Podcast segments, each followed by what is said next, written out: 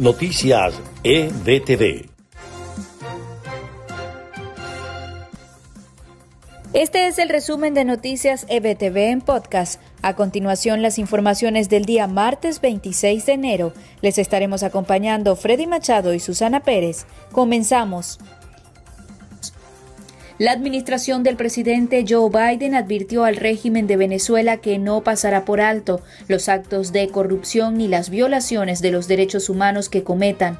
La secretaria de prensa Jem Psaki aseguró que van a perseguir a quienes cometan este tipo de crímenes. El coordinador nacional de Voluntad Popular en el exilio, Leopoldo López, considera que la crisis venezolana no se va a solucionar con unas elecciones regionales. Insiste que la unidad nacional con la fuerza internacional será la vía para lograr una salida democrática en el país.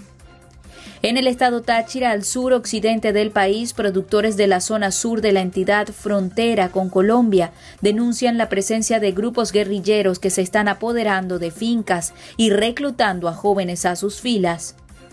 El ex empresario colombiano Alex Saab fue trasladado de la cárcel regional de Sal en Cabo Verde, en la que estaba detenido, a una vivienda privada en la localidad turística de Santa María, también en el país africano. El ministro de Defensa colombiano Carlos Holmes Trujillo murió este martes a los 69 años a causa de complicaciones derivadas del COVID-19. Trujillo estaba hospitalizado desde el 11 de enero y cuatro días después fue llevado a la unidad de cuidados intensivos del Hospital Militar Central de Bogotá. Y en notas de Estados Unidos, los republicanos del Senado votaron este martes a favor de una medida que declararía inconstitucional el proceso de juicio político contra el expresidente Donald Trump, argumentando que ya no está en el cargo. Sin embargo, la moción del senador Ron Paul, republicano de Kentucky, fue derrotada en una votación 55 a 45. Entre los que votaron a favor de la moción de Paul se encuentra el líder de la minoría del Senado, Mitch McConnell, quien dijo que está indeciso sobre si condenar o no a Trump.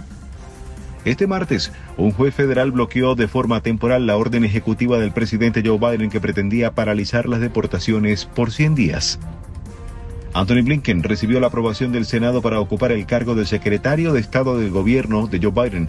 Blinken, de 58 años, se desempeñó como subsecretario de Estado y asesor adjunto de Seguridad Nacional durante el gobierno de Barack Obama.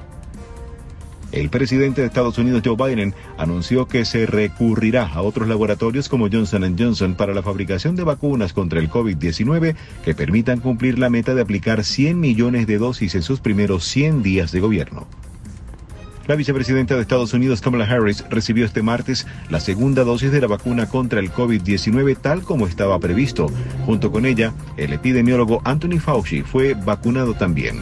Este fue el podcast de EBTV Noticias preparado por María Gabriela Rondón y narrado por Susana Pérez y Freddy Machado. Les invitamos a mantenerse actualizados con las noticias de Venezuela, Estados Unidos y el mundo a través de nuestra página www.ebtv.online.